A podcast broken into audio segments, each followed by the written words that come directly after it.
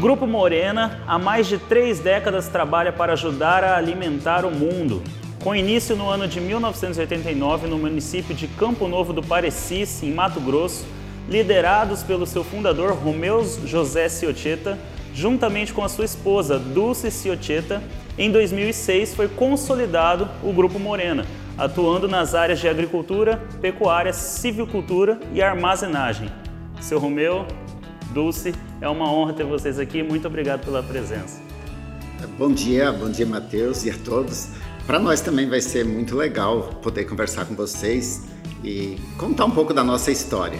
Então a gente está aqui para isso hoje e vamos ver se a gente consegue uh, não superar as expectativas, mas contar aquilo que realmente tem acontecido nos últimos anos, uh, não só de 1989 quando começamos, mas de onde viemos e por que chegamos aqui. Eu acho que temos assim uh, bons momentos ali para compartilhar com vocês. Sensacional, sensacional.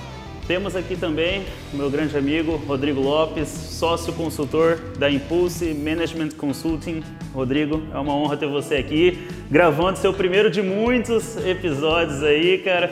Foi você sempre muito é, a fim de participar disso aqui, né, cara? Me, ele me pedia, poxa, Matheus, quero participar, quero participar. Rodrigo, de verdade, de coração, é uma honra ter você aqui, cara. É uma honra para mim também. Muito obrigado, Matheus, pelo convite. Eu falei para os senhores antes da gente começar, só o Matheus para me colocar nessa. Né? e para me convencer, que é mais difícil ainda. Não sou entrevistador, não tenho o menor talento para isso, mas vamos tentar ser, contribuir com, com o nosso bate-papo aqui. Não, tentar explorar o conhecimento e a experiência de vocês. Muito bom, muito bom. Quero agradecer também ao meu amigo Sandro, da Alpha Weddings, um cara espetacular que está por trás de toda essa produção que a gente tem aqui. É, de maneira especial, agradecer também ao Wall Geek, responsável por essas canecas que estamos usando, pelos quadrinhos que a gente entregou aqui de presente. E quero fazer um agradecimento especial também a uma moça chamada Simone. Simone, muito obrigado por todo o apoio que você deu nos bastidores aí, ajudando, organizando várias mensagens, várias chamadas. E é muito bom estar aqui realizando tudo isso. O cafezinho espetacular. O cafezinho espetacular. Simone, Simone, você é fera. Então, para começar o nosso bate-papo, eu gostaria que vocês contassem um pouco é, sobre o início de tudo isso, como começou essa jornada. É, eu vi que o seu Romeu já trabalhou como vendedor de peças, como eletricista, é, tem uma história antes disso aqui que hoje é o Grupo Morena, né? Então, por gentileza, conta um pouco para a gente sobre como começou tudo isso. Bom, vou começar por mim, então, que eu vim ao mundo primeiro que a Dulce. Então, assim, eu sou natural de Paim Filho, Rio Grande do Sul. Uh, sou filho de pequenos, uh, pequenos agricultores. Somos em sete irmãos. E eu nasci em 1962, na cidade de Paim Filho. Uh, já com sete anos, os meus pais mudaram para Pato Branco, no Paraná e sempre trabalhando com agricultura, pequenos agricultores e muitas dificuldades, geadas e assim por diante, as coisas aconteciam, era muito, muito, nada de tecnologia na época, enfim. Então as coisas foram acontecendo. Foi em 1969 que mudamos para Pato Branco. E sempre estudando e trabalhando. Uh, com 14 anos, eu fui estudar novamente no Rio Grande do Sul, na casa dos meus avós. já saí com 14 anos da casa dos pais. E lá também trabalhava e estudava. E depois voltei para a casa dos meus pais. E com 17 para 18 anos, eu saí da, da colônia da, da agricultura e fui para a cidade, morar em pensão e começar a trabalhar, estudar, continuar os estudos. E o meu primeiro emprego foi como empacotador numa loja de material de construção. Só que eu não gostava muito de ser com, uh, uh, empacotador. E eu já corria para as prateleiras e queria vender, ajudar os vendedores Olha a vender. Só, que legal. E assim foi. Logo na sequência, depois de um ano, eu arrumei um emprego que por lá fiquei 14 anos nessa empresa, entre lá e no Mato Grosso também. Com a mesma empresa, então eu trabalhava com autopeças, numa concessionária de tratores. E depois trabalhei como cobrador em 27 municípios no sudoeste do Paraná. Caramba! E, e depois uh, surgiu uma oportunidade de vir conhecer o Mato Grosso. Primeiro veio os pais da Dulce em 1984 para 85. Eles vieram conhecer, tinham parentes aqui na região e voltaram e com a ideia de vir morar para o Mato Grosso. E aí vim eu e com dois irmãos da Dulce de ônibus conhecer o Mato Grosso, Tangará da Serra. Viemos e conhecemos a região. Mas na época a ideia nossa seria de é, vir aqui e ajudar arrumar um pedaço de terra para plantar. O tio nosso, um tio por parte da Dulce, tinha ali uma área importante de, de lavoura no Cerrado e a gente imaginava que é, com um trator, CBT, com umas grades, alguma coisa, a gente podia plantar 500 hectares. Foi onde ele falou para nós uma noite: não, não funciona assim. Vocês precisam vir, vocês têm família grande e tem que fazer um, um restaurante, já que tem bastante gente para trabalhar, fazer um restaurante e começar a vida dessa forma, sabe? E, enfim, voltamos para lá e acabamos ah, conversando em família e tal, e resolvemos vir para o Mato Grosso. E daí chegamos aqui em 1985. Eu acho que é, a nossa chegada aqui, ela foi, ela foi assim, é muito importante e e cheia de detalhes. Nós, como eu falei, a gente trouxe uma casa em cima da, de uma carreta, foi comprado um terreno, foi, foi colocada essa mesma casa nesse terreno. Uh, e depois que foi construída essa casa, eu fui pintor da casa, a Dulce e os irmãos delas pintavam cara. os rodapés e pintavam as janelas e assim por diante. E aí terminamos a casa e a gente não tinha o que fazer. Uh, daí uh, surgiu a oportunidade da Dulce começar a lecionar, dar aulas numa escola particular, e eu comecei, abrimos uma autoelétrica, porque meus, irmãos, meus cunhados eles plantar, uh, trabalhavam com, com autoelétrica, com autopeças, e assim que começamos. Eu cuidava de autoelétrica e comecei a uh, vender tratores para essa mesma empresa que eu trabalhava no Paraná. E o restaurante? E, e o restaurante, Ronaldo? O restaurante não, não, não, não virou, na verdade. não vingou. Não vingou. Então, assim, ah, esse lado de o sonho de começar a plantar e, e sempre lidar com lavoura, embora era pequeno no Paraná, no caso no Rio Grande do Sul, mas aquele sempre trabalhar na roça, embora trabalho braçal basicamente, sempre nunca assim eu deixei de, de estar no agronegócio porque se você trabalhava com vendas de tratores uhum, e implementos sim. você trabalhava diretamente com o agricultor sim. e naquela época não tinha nada que tem hoje hoje tem um limite de crédito encaminhou uma proposta sai a proposta o cara compra tá tudo certo na época você precisava ah, falar pro pro agricultor assim ah esse trator trabalha a tantos quilômetros por hora ele faz tantos hectares por hora, quase que você fazia um projeto junto com o agricultor para ele entender o que ele deveria comprar. Então, assim, foi muito, muito, começando praticamente do zero, era uma situação de abertura de áreas.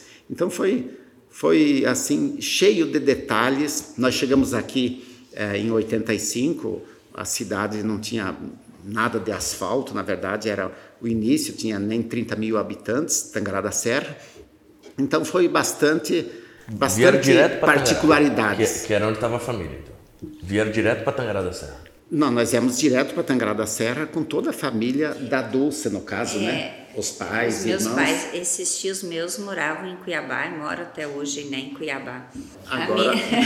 é mais ou menos até 85. Vamos puxar a história da Dulce. É, esses de, ali, eu estou no meio só. ali. Quem, exato. Quem, quem, são, quem são esses pessoal da foto? Quem então, são cada do um lado direito é o meu pai, eu, o Luiz Otávio. É o Luiz e a Paula? O Luiz e a Paula. Olha a só. Minha, a minha mãe, a mãe da Dulce a Dulce e o seu Dionísio, o pai da Dulce. Ah, que bacana, que bacana. E então foi mais ou menos nessa época aqui que vocês vieram, que vocês começaram, Não, aí já, aí já, já tinha foi, começado. Aí, aí já foi em 89, 90, ah, não, mais, uns 92 eu acho, né, Romero? É, eu acho que vamos, vamos voltar mais um pouquinho uhum. para trazer a Dulce junto do Paraná para cá. Com certeza, vamos, vamos buscar. a Dulce tem, uma, tem um início de história ali que nós começamos, se conhecemos lá em 80.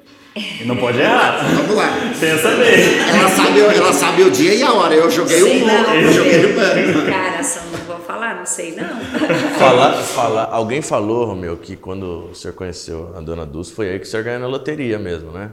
Foi esse momento que o senhor ganhou na loteria. Na verdade, o Rodrigo foi na Mega Sena. Ele, é, é, é, ele sozinho não, ainda. Não, não foi. Na época, na, época, na época não se falava em Mega Sena, É, então. Era loteria no máximo, né?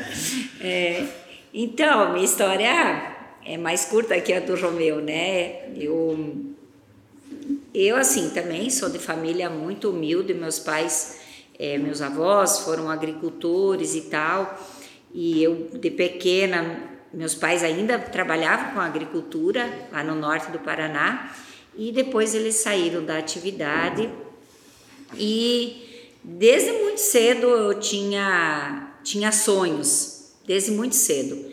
Mas eu sabia que só conseguiria realmente com muito foco, muito trabalho, muito esforço. Na verdade, não tem milagres, né? É assim que a gente conquista as coisas. E aí, eu comecei a namorar o Romeu cedo, tinha 16 anos quando comecei a namorar o Romeu. E a, aí eu fiz magistério, é, então já saí do ensino médio já atuando como educadora. E já ingressei na, na, na faculdade. E aí, quando surgiu a oportunidade da gente vir para o Mato Grosso, porque a ideia do, dos meus pais era realmente a gente também de família de sete irmãos, é, família bem humilde, e a ideia era da gente tentar mesmo uma, uma nova vida, né? Porque ali no Paraná, claro, Pato Branco é uma, era já uma cidade estruturada. Naquela época, já tinha universidade em Pato Branco, a- era já tinha, te, já tinha telefone na minha casa. Imagina, a gente veio para Tangará, tinha um orelhão. Minha É, nossa. e é verdade. E assim, já era uma, uma cidade, essa questão também de saúde bem estruturada e que se consolidou. Pato Branco ficou realmente um polo de educação e de saúde. E a gente teve que realmente deixar tudo para trás e ter coragem de vir e enfrentar essa nova vida. Eu vim para Tangará da Serra, eu, diferente do Romeu, que teve a oportunidade de vir conhecer e falar, não, eu quero ir mesmo, eu vim no escuro, né? Vim e, e, e abracei aquela grande oportunidade. E logo comecei, continuei dando aula, a gente chegou em abril, em maio eu já comecei a dar aula, vim com uma carta de recomendação, nossa, nem precisava ter vindo porque tinha uma dificuldade enorme de, de professores na região, né? E aí por ali continuei muitos anos trabalhando. Isso foi em 85, mas a gente casou em 87. Em 89, então, que surge essa oportunidade do Romeu arrendar essa área de terra no, em Campo Novo. E até então, eu diria que a gente precisava ser muito ousado, porque você ia arrendar uma área de terra, não tinha de repente nenhuma enxada, né? Mas o Romeu recebeu numa venda do, de tratores de comissão, né? É, foi E- mais ou menos assim, só compartilhando essa, esse início.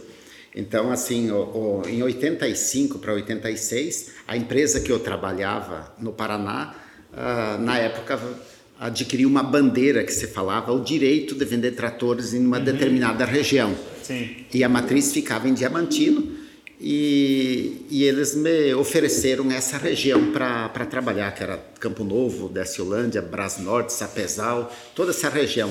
Mas eu também não tinha carro, de como que eu vou andar em toda essa região? A pé não dá, né? Já pensou? E não tinha asfalto também, absolutamente nada.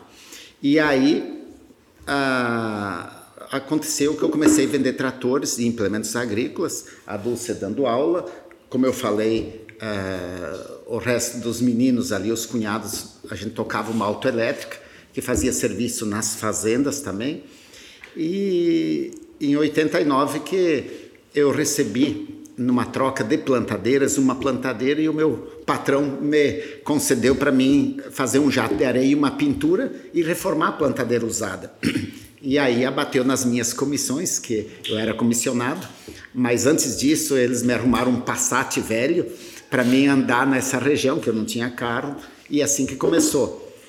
Mas com E- todas essas e- atividades, sobrava tempo para vender trator ainda? Exatamente, era, era, era o foco. Na verdade, eu saía na segunda-feira cedo de casa, fazia toda essa região e voltava na sexta-feira à tarde.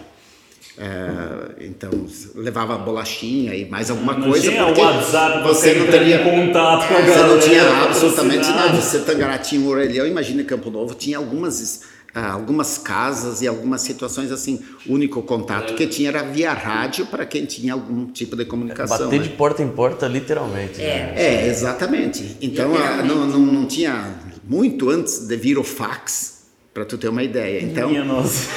é para vocês que são mais jovens, eu acho que é um mergulho no escuro isso tudo, né? Mas assim é, era muito interessante e você dava graças a Deus de conseguir chegar na propriedade do, do proprietário estar na propriedade, porque senão era uma viagem quase que perdida, porque na verdade tinha um colaborador lá que não tinha basicamente entendimento se o- vai tomar se o decisão. patrão ah, ia comprar, tinha intenção ou não.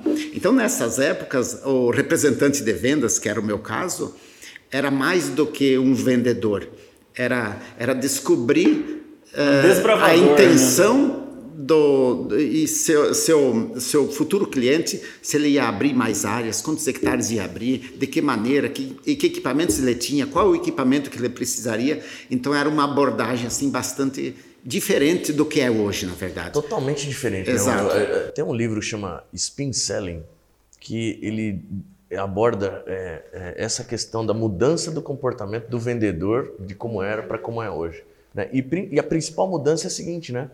É, naquela época, que talvez deve ser o que o senhor viveu, é, o vendedor era que trazia informação do equipamento, ele informava, ele dizia qual é a melhor solução para aquela situação dele. Hoje em dia, quem vai comprar já tem toda a Já informação já informação. procura exatamente aquilo que ele quer, né? Então, é, é, quando o senhor falou que para vender o senhor precisava estar em, contato com produtores e conhecimento Uhum. que o senhor teve que adquirir para conseguir efetuar uma venda é muito maior do que o... Eu falo, eu falo que na época, na época sim existia concorrência. Era uma coisa assim muito, era saudável, mas ao mesmo tempo era questão de foco, de agilidade. De, eu, eu lembro que um amigo meu que vendia colheitadeiras, ele chegou no Sapezal e vendeu duas colheitadeiras para um cliente. Mas ele, de repente, ele olhou na pasta dele e ele havia esquecido o bloco de pedidos. Ele saiu do Sapezal, que demorava quase dois dias para chegar em Tangará, para buscar os blocos dos Minha pedidos. nossa. Só que nesse intervalo chegou a concorrência e vendeu as duas colheitadeiras de outra marca e tirou o pedido. E aí, quando ele chegou lá, a venda já. E ele só descobriu quando ele chegou lá. dois Exatamente, dias porque não existia comunicação, não existia absolutamente nada. Então, na verdade, a concorrência era forte desde aquela época. Então, não bastava convencer o cliente, você tinha que, Tinha que realizar e a, e a situação, e a situação acontecer. É, na, na verdade, hoje, você com o e-commerce, você não, não tem. Ninguém te convence, né? Você que vai e compra do jeito que você quer, o modelo que você quer, tá tudo ali. Eu acho isso, eu acho isso muito bom. No entanto, é, toda esse, todo esse, esse desenvolvimento que tinha que ter a pessoa, isso foi, um diferencial também para o nosso negócio. Voltando ali, a Dulce já incrementou um pouco mais nesse lado, eu vou só concluir e dar sequência também na. na então, é, é esse início em 89, eh, então, ó, com essa plantadeira que mandamos reformar, aí a gente achava que tinha uma ferramenta importante que poderia entrar no agronegócio. Mas Estamos também não preparados. sabia onde que é esse agronegócio que você tem esse mundo de áreas e basicamente era tudo cerrado. E tinha um rapaz que sempre ia tomar chimarrão no, no escritório meu de vendas de equipamentos, que plantava ali na linha Sucruína, próximo do Campo Novo. E o nome dele era José Diogo Dutra, um rapaz que era agrônomo e natural do Rio Grande e muito politizado, muito muito sempre a par dos acontecimentos, de tudo que acontecia. E aí eu contei para ele, eu tinha vendido as duas plantadeiras para ele e recebi essa plantadeira. E que eu já estava com essa plantadeira e eu estava com intenção de arrumar uma área de terras para começar a plantar. Embora eu não tinha absolutamente nada, mas já tinha uma conta no Banco do Brasil, enfim. E aí, e aí ele falou assim, olha, eu tenho uma área para você. É, o meu cunhado, enfim, se atrapalhou um pouco. O meu sogro deu uma área para ele de 500 hectares, ele tem um tratorzinho e vários equipamentos. E ele, com três anos, ele se atrapalhou e tá. E eu, eu acho que eles arrendam essa área. E aí começou as conversas para arrendar essa área. Naquele momento, naquele ano, as estradas estavam, estavam trancadas porque o preço da soja estava muito ruim. E o procedimento que tinha na época, até poucos anos atrás, é quando as coisas estavam ruins na agricultura, por um motivo ou outro, uh, os agricultores e, enfim, caminhoneiros trancavam as estradas. Era uma forma de reivindicar, era uma forma de chamar atenção, é, exatamente por uma situação. E, e aí esse rapaz também estava na beira da estrada e nós saímos para sair de Tangará para ir lá na linha Sucuruína ver essa área de 500 hectares e saímos, ele tinha um Puma, um carrinho baixo, Lindo. que dava 12 centímetros de altura para sair daqui até lá, e, estrada de chão, né? estrada de chão para ver essa área. Eu digo, nossa, mas com uma plantadeira usada, reformada, o cara inviabilizado com um Puma em estrada de chão para ir ver uma área que é cerrado. Chegamos lá, tinha uma casinha lá na beira do cerrado, da, próximo do rio, enfim, e uma situação assim e acabamos arrendando a área dele por cinco anos e é ali que começou. Eu arrumei dois colaboradores, dois funcionários, porque eu trabalhava a semana toda.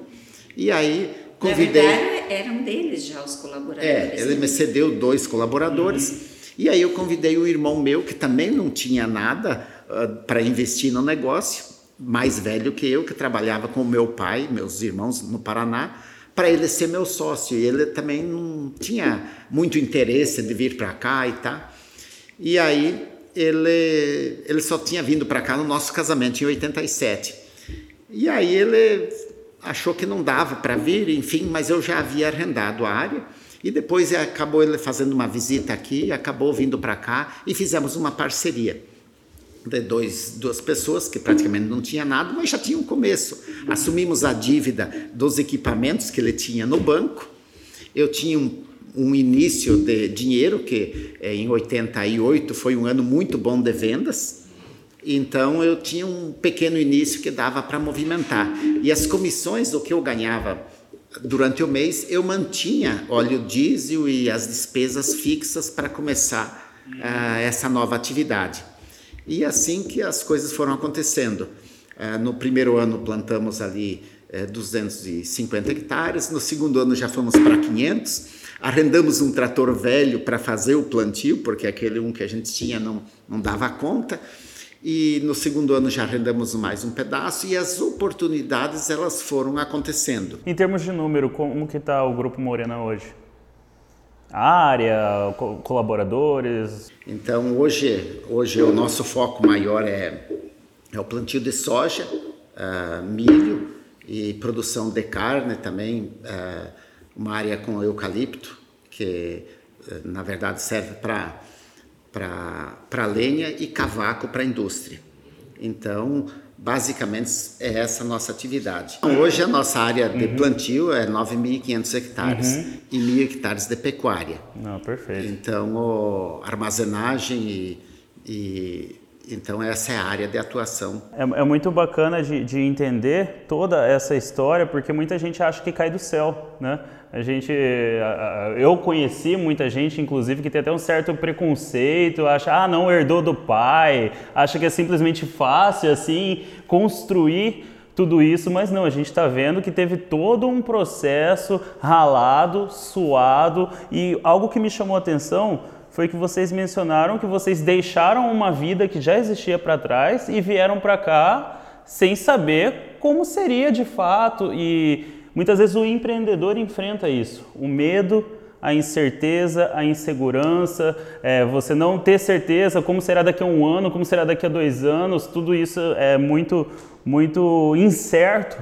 Como foi para vocês é, lidar com esse sentimento e como vocês entendem que vocês conseguiram superar isso daí? Até para quem estiver ouvindo, estiver passando por um momento desse de incerteza, de medo, de desafio, qual, qual foi o caminho que ajudou vocês a superarem isso daí? É, eu tinha 20 anos, né? Quando a gente veio para o Mato Grosso, eu Romeu 23. Se você pegar um jovem hoje de 20 anos, é muito diferente do que era a nossa época. Esse senso de responsabilidade, ele, é muito, ele era muito mais apurado na gente, né? E comigo e com o Romeu ainda muito mais, porque a gente sabia que só dependia da gente. É, a questão do empreendedorismo, ela é diferente hoje em dia do que era. A gente não tinha essa dimensão toda que você quando olha para trás e entende como que foi toda a tua jornada. É, relacionamento sem dúvida é fator primordial, mas tem situações que se a gente não entender que a gente precisa abrir mão de certas situações para conquistar outras, então eu lembro muito claramente amigos nossos meu, do Romeu, a prioridade eram o quê? Festas, é, baladas, não sei fala, não tinha esse termo, né? Mas enfim, eram as discotecas, enfim, aquela situação toda, é, muita bebida, muitas outras coisas, e você tem que fazer, fazer escolhas. Então eu quero isso para mim. Relacionamento sabe, também se traduz em credibilidade. Como que a sociedade me enxerga? Como que eu estou me apresentando para a sociedade? Bom, eu tenho que buscar um financiamento, mas como que é o meu comportamento? Então, se você quer ser um empreendedor hoje, sem dúvida a tua postura faz toda a diferença. Por mais que o mundo tenha mudado, que as pessoas tenham mudado, que as gerações tenham mudado, mas postura, valor, comportamento faz parte de tudo isso.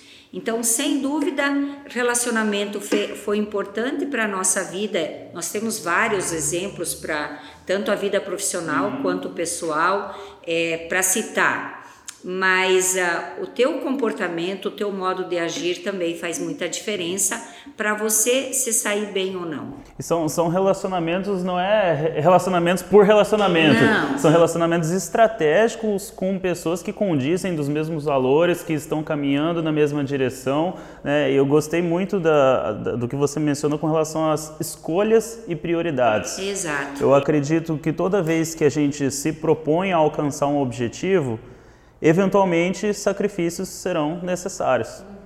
Então, não tem como abraçar tudo, não tem como ter não. tudo, não tem como aproveitar tudo. Se você quer chegar em algum lugar, você precisa entender as escolhas que você precisa fazer para chegar até lá. E entender o que você precisa renunciar. Muitas vezes é o tempo, muitas vezes é o suor mesmo árduo, muitas vezes é a festa, é bebida, é perder noite e tudo mais, mas são sacrifícios em prol de atingir um objetivo, né? Olha, deixa eu contar uma. Na verdade, eu gosto um pouco mais de detalhes do que a Dulce, mas são coisas que foram marcantes Não, na, nossa, na, nossa, na nossa trajetória. Então, tem histórias muito interessantes que aconteceram para dizer que chegou nos 9.500 hectares de lavoura uhum. e que hoje você trabalha com, com essas tecnologias. Eu, por isso que eu falo que talvez a parte mais importante é onde se estruturou tudo isso. Por uhum. exemplo, nós só não saímos na atividade um ano, eu considero assim, por relacionamento. É, a gente tinha um time de futebol e, e, jogava futebol todos os finais de semana, enfim. E casualmente jogava futebol no nosso time o gerente do Banco Bradesco. E, na, e naquele ano ele falou assim: Romeu, por que, que você não financia a lavoura no Banco Bradesco? Por que só no Banco do Brasil? E os juros eram os mesmos e a gente acabou financiando no Banco Bradesco aquele ano.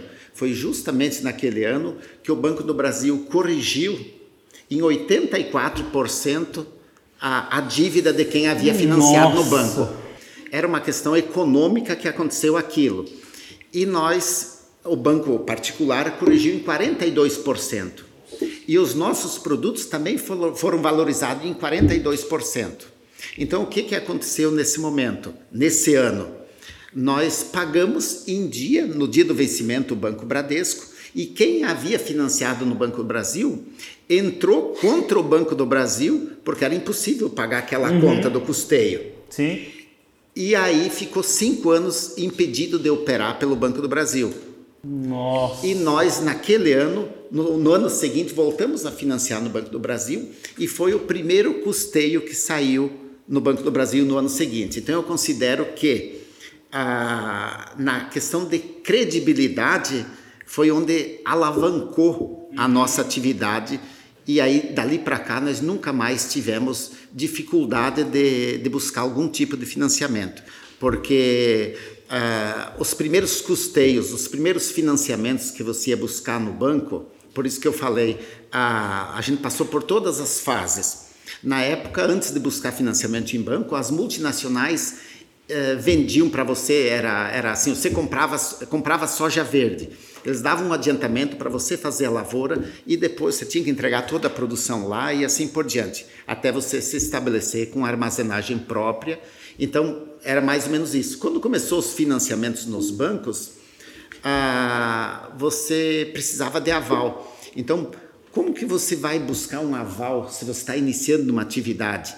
Tudo isso era muito complexo e você precisava convencer o, o, aquele, aquele amigo, aquele colega, aquele produtor para ele te avalizar. E muitas vezes a esposa também tinha que convencer a esposa porque alguém já havia pago o aval de alguém e tinha toda essa Normalmente é a esposa que decide também. Exatamente, também. Então nós passamos por tudo isso e foram assim, é, tudo basicamente girou em cima de relacionamento.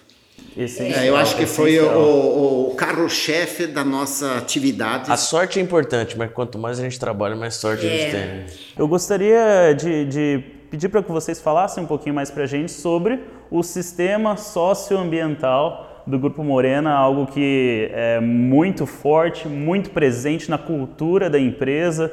Inclusive, é, eu vi uma, uma matéria na revista Exame dessa semana. É, aqui, vislumbramos o quarto pilar da sustentabilidade, denominado culturalmente aceito, o qual visa o reposicionamento do agronegócio brasileiro perante a sociedade, valorizando a sua importância e também destacando suas responsabilidades com o planeta. É, essa pesquisa que eu vi na revista Exame, ela fala que 84% das empresas cumprem as regras determinadas, ISO, selo, certificação e tudo mais, mas dessas 84, apenas 34% vive isso na prática. E vocês mencionam a questão de ser culturalmente aceito, fazer parte da cultura da empresa. Como instaurar uma cultura como essa? A gente sabe que Muitas vezes o agronegócio é visto como vilão, é atacado, é, existe, existem más práticas de más pessoas, acho que como em todo negócio. Como você ter uma cultura que de verdade se importa com o sistema, com o meio ambiente, com as pessoas? Conta um pouquinho para a gente sobre o sistema socioambiental do Grupo Moreno. A gente foi sempre muito voltado às questões sociais. Sempre a gente trabalhou muito uhum. em paralelo com com a, com a comunidade. Eu, desde 15 anos, eu faço trabalho social, muitas coisas ligadas à igreja. Depois, quando eu trabalhei, quando eu uh, fiz o ensino médio também, a gente tinha muitas ações que você se voluntariava, por exemplo, tinham campanhas de vacinação, não, a gente vai lá, de distribuição de roupas, não, a gente vai lá. Então, depois eu fui voluntária na PAI, depois, quando eu vim para Tangará, depois de muitos anos também eu tive a oportunidade de ser presidente da PAI, é, coisas relacionadas aí, quando há pouco tempo atrás eu e o Romeu voltadas a coisas também, a, a igreja novamente, a instituições educacionais. Então, isso tudo vai melhorando a nossa personalidade, vai moldando a forma do ser humano. Então, se o ser humano ficar muito só voltado para o seu negócio, para o seu umbigo, não tem como, você fica muito egoísta. Como você atingir esse quarto pilar? Em primeiro lugar, a resposta é através da educação. Não tem outro mecanismo através do conhecimento, do entendimento mesmo desse ecossistema todo de que a gente faz parte. O sistema socioambiental do Grupo Morena, ele, ele foi formatado há alguns anos atrás, porque a gente percebeu, a gente sempre teve esse viés para sustentabilidade. O Romeu eu falo sempre que é um agricultor à frente do tempo. Ele tem isso nato com ele, ele tem esse olhar muito voltado para o ambiental e isso casou muito bem com as coisas que, que nós todos acreditamos ali no Grupo Morena. Então, se você pensar que há mais de 20 anos a gente já faz o plantio direto, isso é um indicador mesmo que a gente tinha essa vontade de fazer um algo a mais. É, uma outra situação bem clara que eu posso citar é a questão da captação da água da chuva, que foi uma, uma ideia que o Romeu teve, que ele olhou assistindo um Globo Rural e ele viu que faziam essas cisternas, estava começando essa situação de cisternas lá no Nordeste, captar água da chuva, já que a incidência lá de precipitações é muito pequena, e é isso que os agricultores lá, que as pessoas faziam, captavam essa água. E ele falou: Eu vou fazer isso lá na fazenda. Eu falei: Sério? Por que, que você vai fazer? E ele falou: não, porque a gente tem um problema lá que cai muita água no pátio, vira um barro e essa água vai fora. Ela vai voltar ali para o lençol freático, mas enfim, a gente não estava aproveitando. E dessa ideia dele, hoje a gente já tem cinco tanques né, de, de, de, captação de água da chuva. Elas coletam nesse período da chuva, da incidência ali do, no, no Mato Grosso, mais de 20 milhões né, de. É, só para compartilhar um pouco, uh, a gente está recolhendo em torno de 20 milhões. É, e esse ano está se fazendo mais um outro reservatório de uma outra construção grande que nós vamos está recolhendo em torno de 35 a 40 milhões de litros de água no período das chuvas, que começa no início do mês 9 e se estende até 30 do, do 5 do ano seguinte. E esse período é justamente o período onde a gente faz os tratos culturais da lavoura. Então, toda a água uh, que usa na lavoura uh, não sai dos poços artesianos, sai desses reservatórios. E se usa também para lavar os maquinários uh, para um pesqueiro que temos lá, que é para os colaboradores também, que a água é da, de cobertura também, e sobra água para lavar pátios, para mostrar, lavar, molhar as ruas, enfim. Então a gente procura dar um destino para essa água. Então imagine você que é, dá em torno de 1.700 a 2.000 milímetros no período. Então esse, esse é um objetivo é algo assim que está bem estabelecido já há mais de 12 anos, né? É. Então, voltando ao assunto, o Romeu descreveu muito bem essa questão da captação da água da chuva. A gente tinha várias ações que fazia ali no Grupo Morena, é, assim, soltas. E a gente resolveu então formatar todas essas ações no sistema socioambiental do Grupo Morena. E aí formatamos, separamos é, por setores, digamos assim. Então tem os Sentinelas da Terra, que é o nosso guarda-chuva. Eu adorei esse nome, é, Sentinelas da Terra, quando eu vi. É, Nossa Senhora, que nome espetacular! É legal, né? Quando a gente se torna mesmo um guardião, né? Você se sente responsável, independente de você ser agricultor ou não. Você é um cidadão, você tem a sua parte de contribuição para com o planeta, em pequenas ações.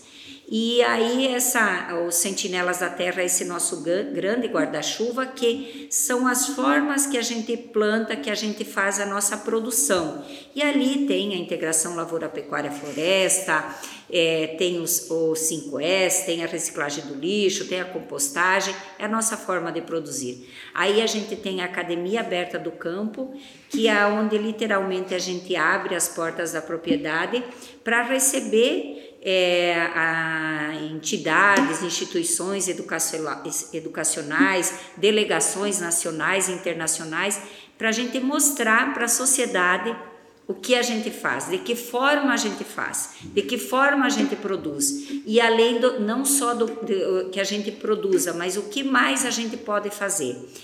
E aí que você vai começar então a atingir esse culturalmente aceito. Porque, sem dúvida, o agricultor é, ele é visto muitas vezes como vilão, não só pela nossa sociedade brasileira, mas principalmente pela sociedade internacional. E como você muda tudo isso, você muda mostrando que você faz diferente. E o outro pilar aí é o símbolo que é um coração, né? Que é o colher o que cada um tem de melhor. Não é colher mais soja, colher mais é, produtividade na, na carne, né? Mas você realmente colher das pessoas que fazem parte de tudo isso o que elas têm de melhor. Esse é o nosso sistema socioambiental. A gente tem um orgulho muito grande, gosta de falar demais sobre isso e gosta de inspirar as pessoas. Por isso que a gente abre as portas da propriedade para mostrar tudo isso que é feito. Nesse momento, Mateus, a gente não está se intitulando que é melhor que ninguém. A gente está mostrando que cada um pode fazer, pode usar o seu negócio para fazer algo maior. E se a gente for esperar fazer grandes ações, ou ações muito caras, ou ações que tenham visibilidade, de repente você não vai fazer. Então, pensa em começar pequeno, fazer coisas pequenas no seu dia a dia. E a gente trabalha muito essa questão da educação com os nossos colaboradores. Que aí a gente criou os fóruns Sentinelas da Terra, que os fóruns Sentinelas é realmente para fomentar, para transferir educação para os nossos colaboradores, principalmente voltadas para a sustentabilidade que na verdade os agricultores como um todo, eles têm esse viés para sustentabilidade. Não tem outro jeito. A gente tem que ser sustentável. Se o nosso maior insumo é o solo, se eu não cuidar do solo, da água direito, como que eu vou ter produção? É, eu, eu, gostei, é. inclusive, é, na, eu li também no site de vocês que o, como a árvore, da mesma forma, né, como ela, ela tem o ciclo dela, ela utiliza os recursos da natureza e ela devolve da mesma forma. Eu acho que até por isso que entra no símbolo, né? Que nós que, que temos um, um negócio, que tem é, o agronegócio, da mesma forma que utiliza, também está devolvendo e está desenvolvendo. Vocês falaram um pouquinho com relação a há uma prática né, da captação da água e tudo mais, isso voltado à questão ambiental. E agora, Trazendo um pouco o lado do social, que também vocês mencionaram, a educação, o, o treinamento, o investimento nos colaboradores, não é à toa que vocês foram eleitos a segunda melhor empresa do agronegócio e a terceira melhor do Centro-Oeste. É isso mesmo? Estou correto? De acordo com o Great Place to Work, né? o GPTW, um grande prêmio, inclusive parabenizando vocês, né? Eu tenho, eu tenho aqui uma foto, vou colocar essa foto aqui, se eu não me engano, é em comemoração a, a essa conquista. Isso não vem da noite para o dia, é algo que é construído, que é necessário uma atenção verdadeira, é necessário suor, é necessário dedicação. Qual que é o sentimento que vocês têm ao ver esse reconhecimento, não só pelo reconhecimento, mas ver que de fato vocês construíram e conseguiram alcançar algo voltado para os seus colaboradores, voltado para os seus, né, e, e, ser é, isso muito bem definido, muito bem reconhecido a nível nacional. Eu, na verdade, acho que isso é a soma de tudo que nós começamos a falar lá atrás. Quando tu busca aquela foto ali do caminhão, uhum. daquela precariedade, almoçando ali no lado do caminhão, e quando você vê, é, de repente, essa foto de todos juntos comemorando, já dá para entender a evolução que teve em, em, cada caso, na verdade. Mesmo lá atrás, quando não se falava em EPIs, não se falava em, em qualificação de pessoas, e nesses 32 anos, subindo degrau por degrau, eu acredito que eh, com, com, com todo esse lado ambiental, com todo esse lado social, isso, na verdade, é o resultado da soma de todos esses colaboradores que passaram pelo Grupo Morena, antes mesmo de existir o Grupo Morena, nas aberturas lá em 89, até hoje com uma equipe já muito mais sólida, muito mais qualificada. Então, eu acredito que isso aí realmente é um pouquinho de cada um nós estamos aqui como os, os colaboradores mais antigos da, do grupo e, e, na verdade, todas as pessoas, independente do cargo que passaram, foram, deixaram sua marca e continuam deixando. E é um caminho assim contínuo, não tem acomodamento em cima disso ali. É muito, é muito legal quando você vê que as pessoas levam para casa e aplicam em casa coisas que aprenderam lá. Porque no nosso negócio, no agronegócio, uh, no campo, você tem alguns, algumas dificuldades a mais do que na cidade. Geralmente, eh, não desmerecendo, mas vem pessoas de todas as partes do país em busca de oportunidades também, como nós viemos anos atrás. E, e, muitas vezes ainda, infelizmente, eh, carentes de muito conhecimento, de muita, de muita ajuda para que eles se consolidem numa propriedade onde se trabalha com bastante tecnologia e que de uma certa forma é bastante exigido isso também. Então esse GPTW veio coroar, eu acho que tudo isso, desde 89 até 2021. Então uh, eu vejo isso aí como uma, um prêmio para todos, inclusive para aqueles que não estão mais no grupo. Não, sensacional. É, é um sentimento mesmo, é um prêmio para todos, é um sentimento de orgulho mesmo, de, de trabalho que está dando certo, mas que tem que continuar. Porque alcançar, às vezes, o sucesso até é fácil, mas se manter no sucesso, você precisa realmente estar tá muito antenado, ter a sensibilidade de perceber, de escutar o que realmente esse colaborador tem essa necessidade. Então, a GPTW é um marco na história do Grupo Morena, sem dúvida, mas a gente quer continuar na GPTW. Então, para continuar na GPTW, a gente precisa continuar com ações e tá muito atento às mudanças que está acontecendo no mundo. Então, já depois que aconteceu a GPTW, fomos ranqueados aí no Centro-Oeste também, mas nós já temos várias ações que a gente já percebeu que a gente tem falhas né? Como empresa, como ser humano, e, e vem o diagnóstico, o relatório, e você percebe, bom, nesse quesito aqui eu preciso ter uma atenção maior. Melhoria contínua, né? Exatamente, essa é a palavra, melhoria contínua. Mas sem dúvida nenhuma, essa história, essa jornada de sucesso, ela só pode ser construída, como o Romeu fala, sempre com a ajuda de todos. Então, a humildade, eu diria que é um, uma, é um outro ingrediente importante nessa trajetória do empreendedor.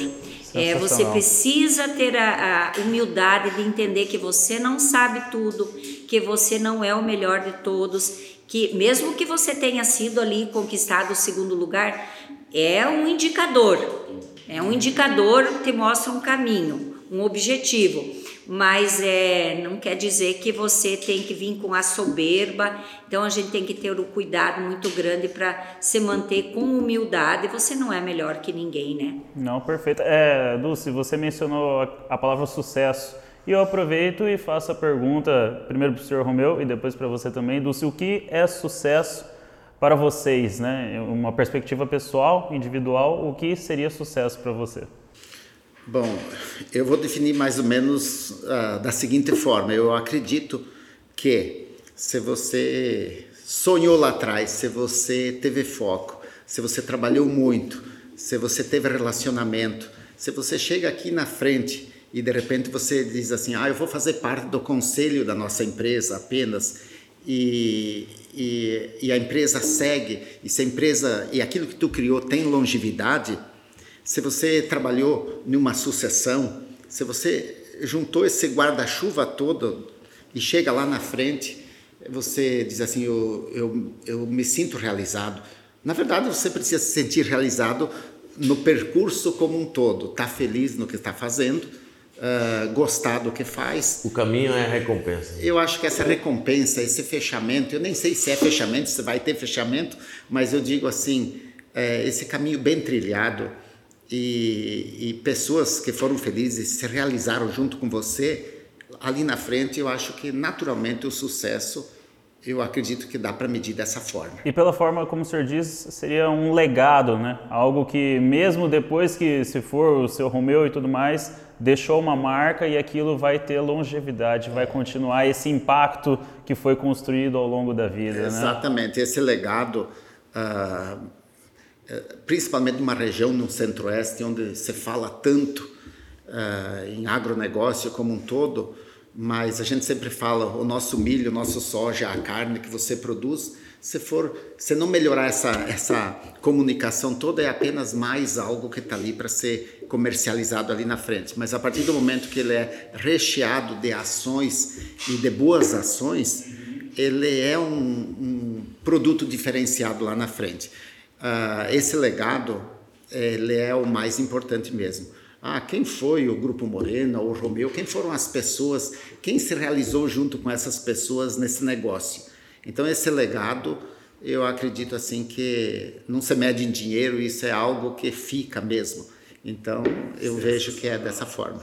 Maravilhoso. E para você, Dulce, o que seria sucesso? Para mim, sucesso não se traduz em valor monetário.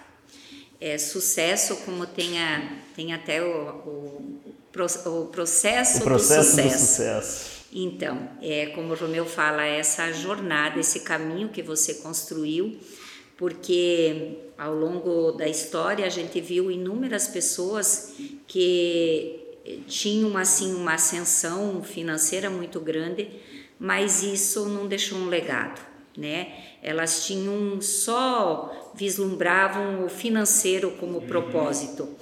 Isso não é o que a humanidade precisa. A humanidade precisa realmente que você deixe a sua marca, deixe a sua pegada é, no mundo, que você faça ações diferentes em todos os sentidos, porque não adianta às vezes você apresentar para a sociedade um, um jeito de você ser e dentro de casa você ser um jeito totalmente diferente. Então você precisa ser a mesma pessoa. Antigamente até dizia assim: ah, em casa eu sou de um jeito, no ambiente onde eu trabalho eu sou outro, eu não levo problemas para casa. Não existe isso, nós somos as mesmas pessoas, né? Então, para mim, sucesso é isso. Você realmente construir uma história que possa ter feito uma diferença. Quando você pensa em Madre Teresa de Calcutá, em Ayrton Senna, em Gandhi, é, nessas lideranças todas, você vê que sucesso é muito mais do que valor monetário, uhum. né? É alguma coisa realmente que tenha feito a diferença. De repente você não vai ser é, um Martin Luther King, mas você vai ser no teu microambiente uma pessoa que vai ser lembrada por ter uma postura é, de realmente defender causas importantes, de realmente fazer a, a diferença naquela, naquela situação ali. Então, para mim, sucesso é isso. É, quando a gente fala do sucesso hoje do Grupo Morena, é hoje. Não significa que ele vai continuar, né? Aquela é jornada, história. Né? Exato, aquela história. Não significa que todas as ações que te levaram a ter sucesso, você vai continuar com as mesmas ações e, e tendo sucesso. Então, vamos ver, né? Perfeito. É. E legal que a gente encontra pontos em comum, né?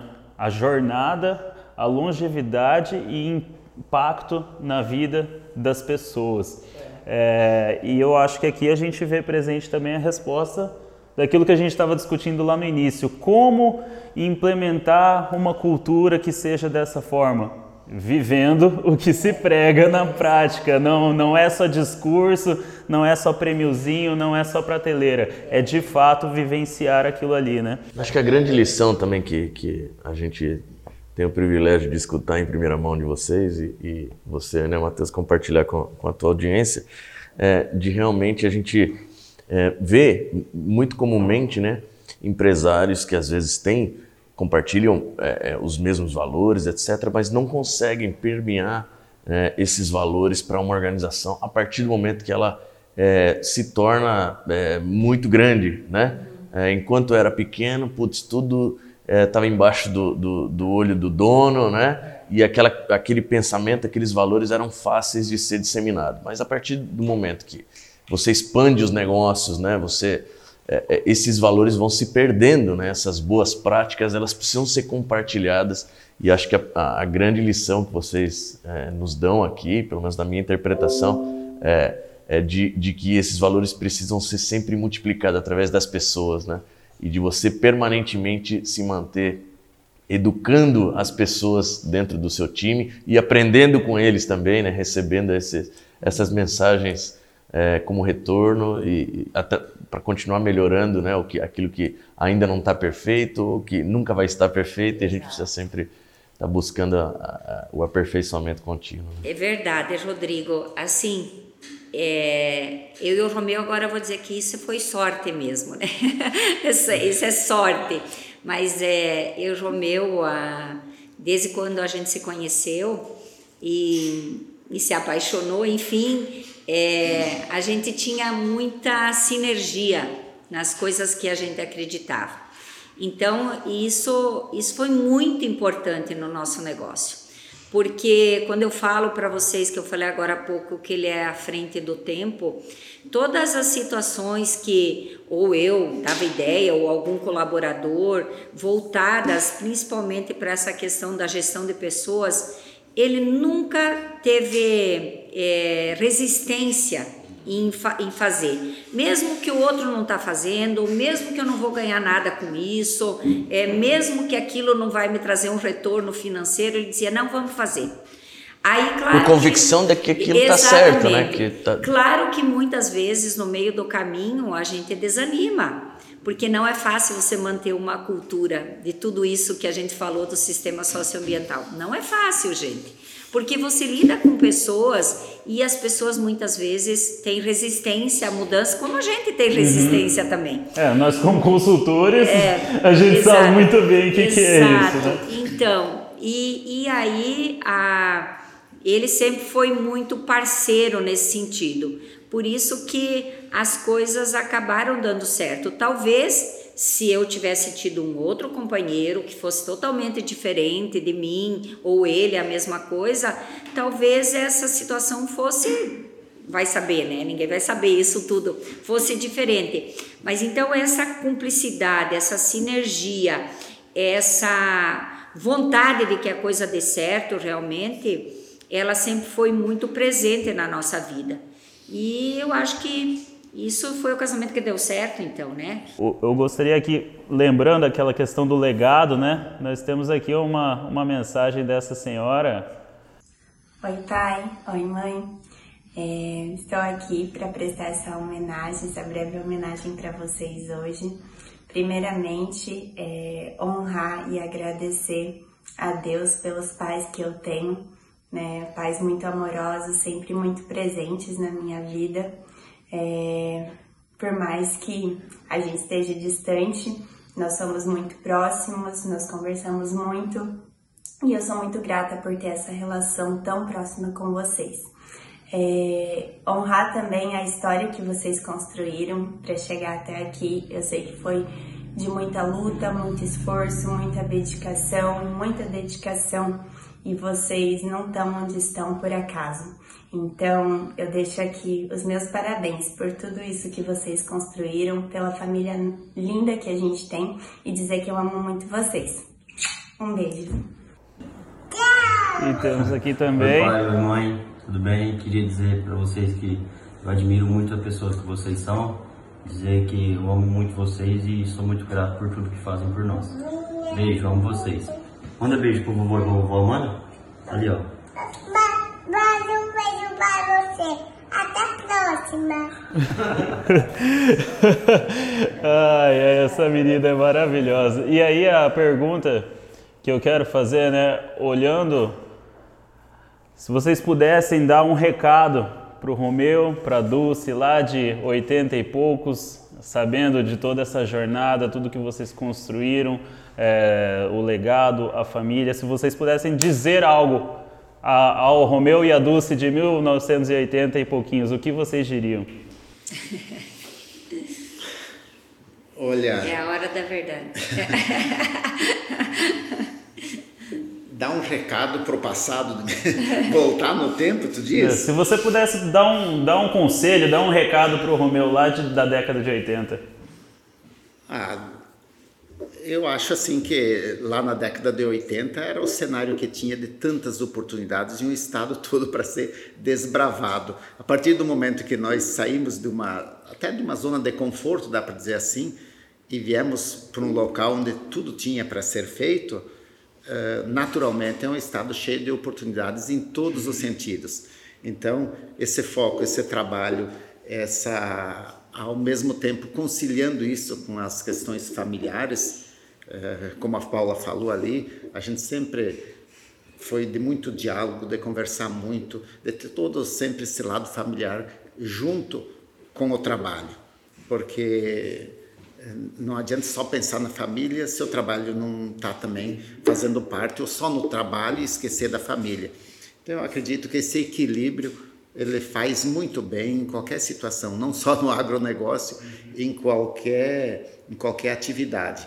Mas a parceria e buscando agora nesse estágio daqui para frente, olhando mais para a sucessão e para esse legado que foi construído e precisa ser mantido, eu acredito que é mais ou menos para ali. É é um fechamento e, ao mesmo tempo, o Romeu Adulce lá de, de, de, 2000, de 85, quando vieram para cá, 88, quando começou uma atividade, teria muitos Romeus e Dulces por ali espalhados, que pode começar com tanta tecnologia, com tantas outras veias de negócio, que não para por ali.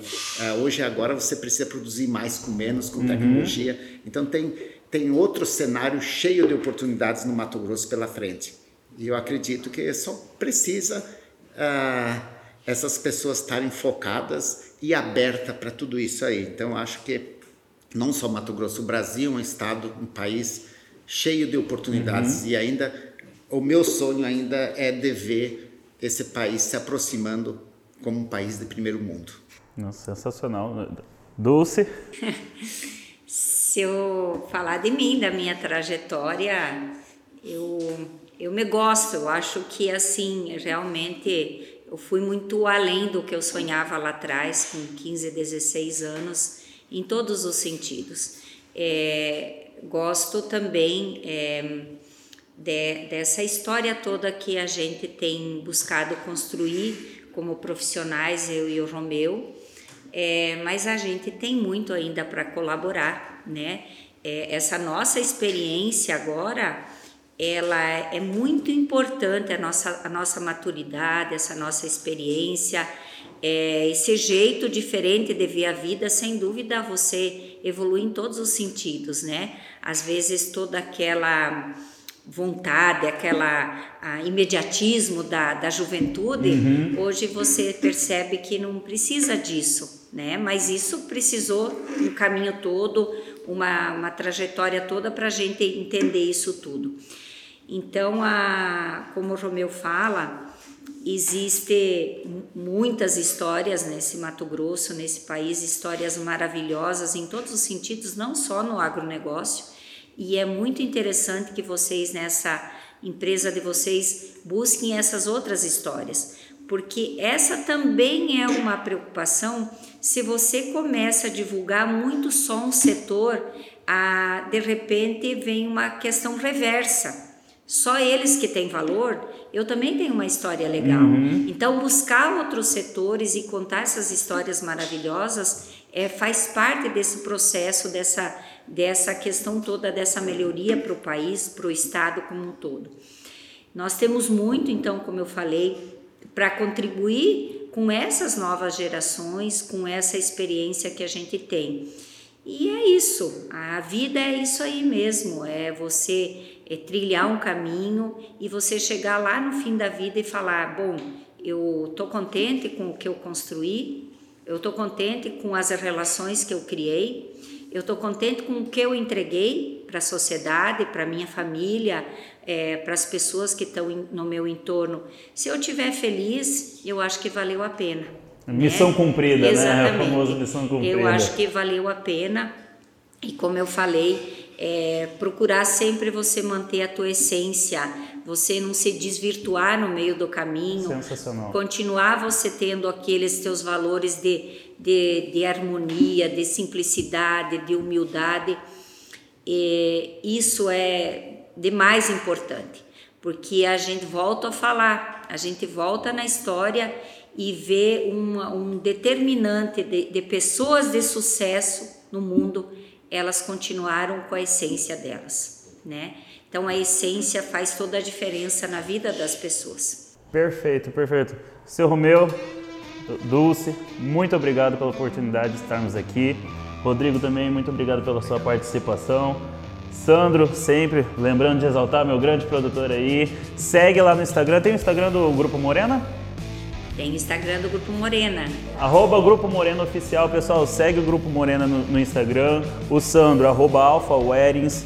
O Rodrigo, Arroba Impulso Consulting. Arroba Impulso Consulting. Sigam também o Processo de Sucesso. E agora eu vou Vou lançar uma, uma novidade aqui que eu não combinei com ninguém. Ah, legal. Assim que é bom. Assim, eu tenho até medo, mas acho que vai dar certo. É, Eu já tive a oportunidade de visitar o Grupo Morena, foi sensacional, foi muito importante para mim de ver na prática todas essas coisas acontecendo. E em todo episódio a gente faz um sorteio. Né? Então, acho que a gente não vai sortear algodão ou soja aqui, né? Milho, não, mas de repente a gente poderia fazer o sorteio, uma visita e um acompanhamento, um tour, talvez, pelo, pelo grupo para ver as novidades e tudo mais. Com certeza. Podemos fazer? Podemos fazer, sim. Maravilha. Então, ó, regra do sorteio vai ser escrever a frase da Dulce. Dulce, pode ler pra gente de novo a frase? Temos a oportunidade de fazer histórias, não somente de contá-las. Maravilha. Então, você vai escrever essa frase, marcar três amigos, seguir arroba Grupo Moreno Oficial, é isso, Simone? Seguir arroba Grupo Moreno Oficial e seguir o arroba Processo de Sucesso, para você poder participar desse sorteio. Então, pessoal, mais uma vez, muito obrigado e até a próxima.